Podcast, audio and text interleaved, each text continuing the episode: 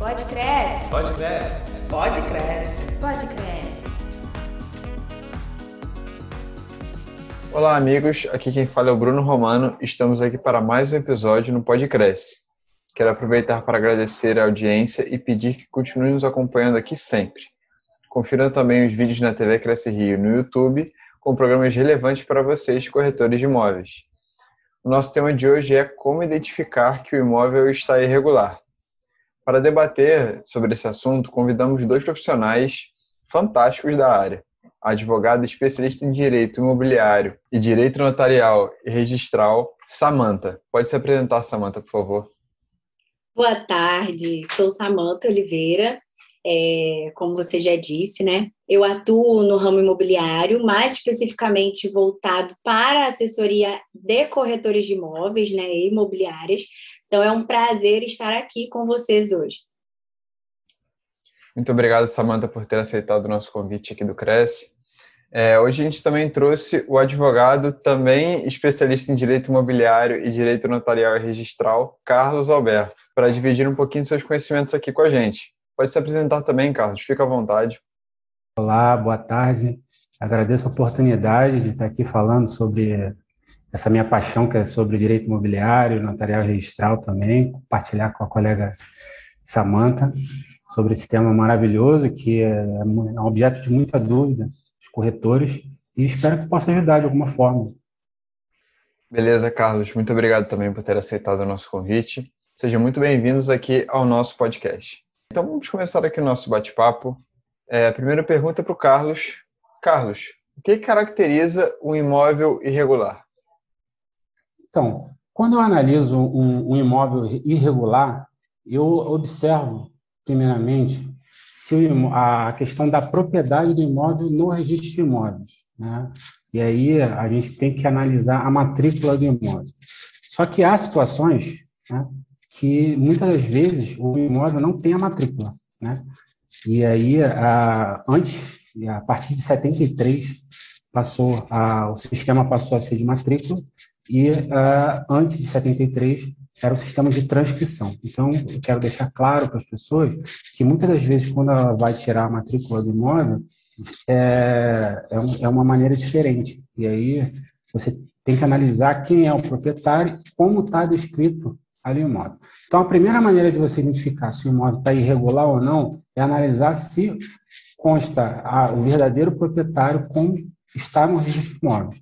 E aí, quando não é, acontece isso, a gente tem que, de alguma forma, identificar com o verdadeiro proprietário qual a documentação necessária tem que ser levada a registro. Por quê? Muita gente confunde é, hoje a escritura com o registro, a propriedade. Hoje você obtém, através do registro, a propriedade. E aí, muitas das vezes, as pessoas acham que simplesmente com a escritura ou um instrumento particular, que você consegue ter a propriedade já do imóvel, você já é dono do imóvel. Né? E aí acaba você tendo aquela situação irregular, e aí aquilo vai passando de para herdeiros, vai passando, você vai transferindo a posse para outras pessoas e vai causando essa problemática.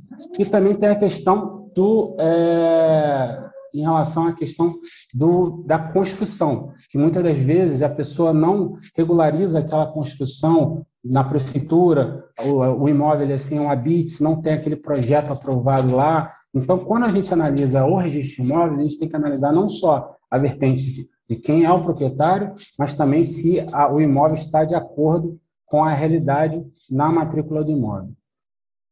Bacana, Carlos quais dessas irregularidades que você acha que são as mais frequentes, assim, as que mais acontecem no dia a dia? É, a mais frequente, é, com certeza, é, em grande parte, é a questão do é, contrato de gaveta, né? que ocorre tanto no, na situação de você transferir posses, né? as pessoas vão fazendo instrumento particular de transferindo, pra, e a lei exige hoje, no artigo 108, que seja por escritura pública, né? acima de 30 salários mínimos, então existe uma forma pública, e aí a partir do momento que existe essa forma pública, se você leva a registro, você não permite é, é, não permite você levar isso a registro. Então, você tem que ratificar para a escritura pública para poder dar uma forma correta e levar. Só que o que acontece? Muitas das vezes a gente verifica não só vendas por instrumento de chamado papel de tom, né? que é, é, muitas das vezes as pessoas passam por um, por um simples contrato, mas também é, verificamos as situações que é, de transferência de financiamento, por exemplo, as pessoas não, não têm capacidade financeira para adquirir, transferir aquele financiamento ou adquirir e transfere através de um contrato de gaveta o imóvel e passa a pagar aquelas prestações. É um objeto de risco, né? E o imóvel regular traz risco. E aí, outra situação também, quando o imóvel não tem uma BITS, é, situações que falece a pessoa e você tem que fazer inventário, e aí como é que você vai vender um imóvel inventário, são situações específicas. É, é, quando você tem uma promessa de compra e venda, e aí você tem a quitação, mas aí você não consegue que o, o, o antigo proprietário passe a escritura definitiva para você, se você precisa é, se você não consegue aquela outorga da, da, da, escritura definitiva, você precisa ao judiciário pedir a, a educação compulsória. E aí, quando você não consegue nenhum outro meio e, e preenche os requisitos, algum dos requisitos da uso capião, o caminho acaba sendo algum a, a capião para você adquirir a propriedade, né?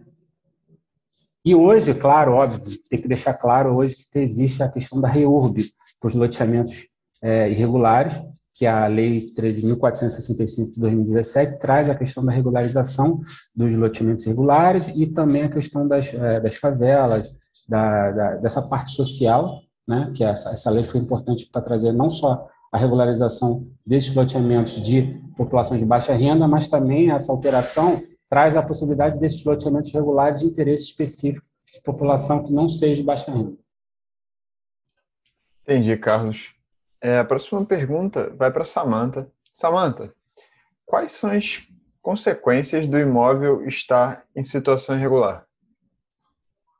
Bom, para o proprietário, né, para o possuidor, de uma maneira geral, nós teríamos ali é, a imposição, provavelmente, de multas e embargos por, por conta da prefeitura, a dificuldade da venda desse imóvel, a dificuldade também de liberação de alvará para de funcionamento, é, dependendo da negociação aí que esse proprietário né, queira fazer, e também a dificuldade para os herdeiros, né? Como a gente sabe, um imóvel é, que está ele pode estar irregular porque muitas vezes não não houve ali é, um planejamento sucessório, então existem ali ainda existe a propriedade de alguém que nem está mais em vida, né? Então, seria essa dificuldade na venda com relação aos herdeiros também.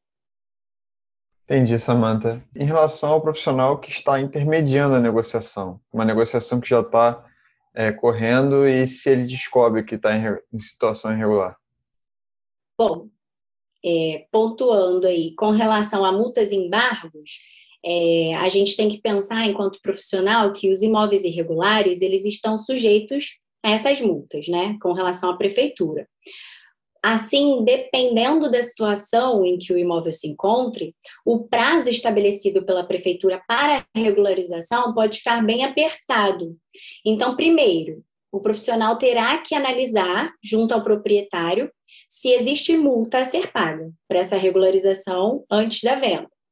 E depois, mesmo que não exista multa ali imposta, o profissional vai gastar muito tempo e energia aguardando que o proprietário regularize esse imóvel dentro do prazo solicitado pela prefeitura para depois colocá-lo à venda. Isso porque o outro ponto que a gente parte é da dificuldade da venda se esse imóvel não estiver regularizado. Por quê? Se ele estiver sem o devido registro em cartório, mesmo que ele esteja regularizado junto à prefeitura, o profissional vai ter dificuldade em conseguir vender o imóvel a um comprador que precise financiá-lo, por exemplo. E mesmo que um possível comprador queira adquirir esse imóvel através de recursos próprios, o valor de mercado de imóveis irregulares é muito inferior àqueles dos imóveis regulares. É claro que se o que estiver faltando for apenas o registro da escritura pública no cartório de registro de imóveis, esse é um simples procedimento que pode ser realizado junto ao cartório. Mas é importante que o profissional esteja atento ao tempo para finalização desse, desses procedimentos, porque isso pode atrasar a finalização do negócio e o comprador pode não querer aguardar por essa espera. Né? Uma outra questão que aí vem em relação à dificuldade da liberação do alvará de funcionamento, que foi o que eu destaquei para os proprietários, é que, por exemplo, se for uma locação para fins comerciais, o locatário vai ter dificuldades para conseguir esse alvará porque esse imóvel está irregular, o que pode atrasar a inauguração, por exemplo, do seu negócio objeto da locação não residencial, né? Locações comerciais, mas na verdade locações não residenciais. Então imagine a insatisfação desse cliente junto ao profissional que intermediou a locação. E aí, por fim, quando a gente traz a questão dos herdeiros para os profissionais, é, todo mundo já ouviu falar de alguém que teve o maior trabalho para fazer é, uma venda de um imóvel que estava irregular por conta de um inventário que ainda não tinha sido iniciado. Apesar de ninguém gostar de imaginar essa situação, é, deixar os imóveis irregulares pode evitar muito gasto por parte do vendedor e dor de cabeça para quem está negociando, para os profissionais que intermediam ali as negociações imobiliárias. Então, eu achei que é importante a gente destacar esses pontos, né? Bacana, Samantha. Pode crescer. Pode crescer. Pode crescer. Pode crescer. É, a próxima pergunta vai para os dois. É, o que vocês atribuem à grande quantidade de imóveis irregulares no país? Pode começar, Carlos. É, eu acredito que, primeiramente, são os, os, altos custos, não só a questão dos impostos, mas também o preço da, da, das custas, né? mas também é, o nosso sistema, sistema, de, sistema brasileiro de propriedade, é, historicamente é um sistema, pelo costume, é um sistema de posse, então a, as pessoas ainda, ainda têm pouco conhecimento sobre a questão da necessidade do registro. Acham, muita gente acha, leiga, acha que adquirindo a, a simples escritura, é, acha que já adquiriu o imóvel, é, porque a, o nosso sistema é um sistema de título imóvel, ou seja, exige a escritura ou o contrato particular e o registro para você adquirir a propriedade. E aí é, é, essa falta de informação gera esse, esse desconhecimento gera essa lacuna. Exato. Muitas, é, muitas pessoas colocam a desculpa no, no que elas chamam de excesso de burocracia, né? Mas, na verdade, eu concordo com o doutor Carlos na questão da falta de informação mesmo. Acredito que as pessoas, é, de uma maneira geral, elas não tenham conhecimento de que de todo o processo necessário né, para regularizar, para a compra de um imóvel. Então, muitas vezes fazem um instrumento particular até entre si. Ah, porque essa pessoa já morava no imóvel há 30 anos. Que problema eu posso ter se estou comprando dela? e aí faz um simples contrato de gaveta, né, um instrumento particular. Muitas vezes, pessoas que acreditam que é, o reconhecimento de firma é ali o registro né, do, da compra. Existem pessoas assim, que acreditam nisso firmemente. E é nessa realidade que a gente trabalha no Brasil, não só é, em locais, em cidades de interior, mas muitas vezes até nos grandes centros urbanos, principalmente nas áreas de periferia, onde as pessoas têm pouca informação. Então, realmente acredito que a falta de informação sobre os procedimentos corretos e seguros para a compra e venda de um imóvel é realmente o que é, atrapalha muito a questão da regularização de imóveis. Né? Em pesquisa recente, não é à toa que em pesquisa recente ficou constatado que é, metade dos imóveis, nós temos hoje aproximadamente 60 milhões de imóveis, é, e no Brasil, e 30 milhões apenas, aproximadamente, são regulares. Né? Então, daí a gente vê o tamanho da falta de informação. Bacana, gente. Adorei as respostas, respostas muito detalhadas e maravilhosas para os amigos corretores de imóveis. A próxima pergunta vai para o Carlos. Carlos, quais são os principais documentos com o objetivo de saber sobre a regularidade do imóvel? É, o principal documento fundamental é tirar uma certidão de ônus reais no, no registro de imóveis competente do imóvel, né? E, e aí você vai fazer uma análise, primeiro, de quem é o proprietário, verificar se realmente a descrição do imóvel está de acordo com o que está no IPTU, a metragem, o que está no... Ou seja, se está de acordo com a realidade do imóvel, né? porque se não tiver o habite, muitas vezes o banco não, não vai prestar o financiamento, por exemplo. E é, com isso você consegue ter acesso, se não tiver regularizado, você vai precisar ter acesso à documentação que o proprietário tem, né? para verificar o que, que precisa ser adequado. Né? Antes de. É, eu gosto de, de exemplificar, por exemplo, que uma situação dessa é que é, tinha uma, uma, uma, uma, certa situação, uma análise de documento, por exemplo, né, que é muito comum que muitos corretores não tenham acesso, a, a, às vezes, a essa informação, é diferenciar a necessidade, às vezes, de instituir um condomínio de ilícito. Né? Por quê? É muito comum hoje a pessoa comprar um, uma casa, construir uma casa nos fundos de dois andares, né? E aí realizar unidades específicas, ou seja, construir uma casa no fundo, ou três casas, ou duas casas, e, e aí quando a pessoa falece, cada um fica com uma casa. E aí quando a pessoa quer vender aquele imóvel, né? A pessoa quer vender de forma individualizada. Para a pessoa vender de forma individualizada, você tem que fazer um procedimento chamado instituição de condomínio de ilícito no registro de imóveis. E aí você precisa ter acesso a essa, fazer essa documentação para poder levar o registro de imóveis. E muitas das vezes as pessoas não têm essa, essa documentação e a pessoa que está comprando fica com essa insegurança. Né? Então, é, é olhar também ao que consta na prefeitura para poder ver se está em acordo. Bacana, Carlos. É, agora, a última pergunta do podcast. Samanta, que dicas você daria para os amigos corretores de imóveis que lidam diariamente com a questão da documentação? O que não pode deixar de observar em um imóvel?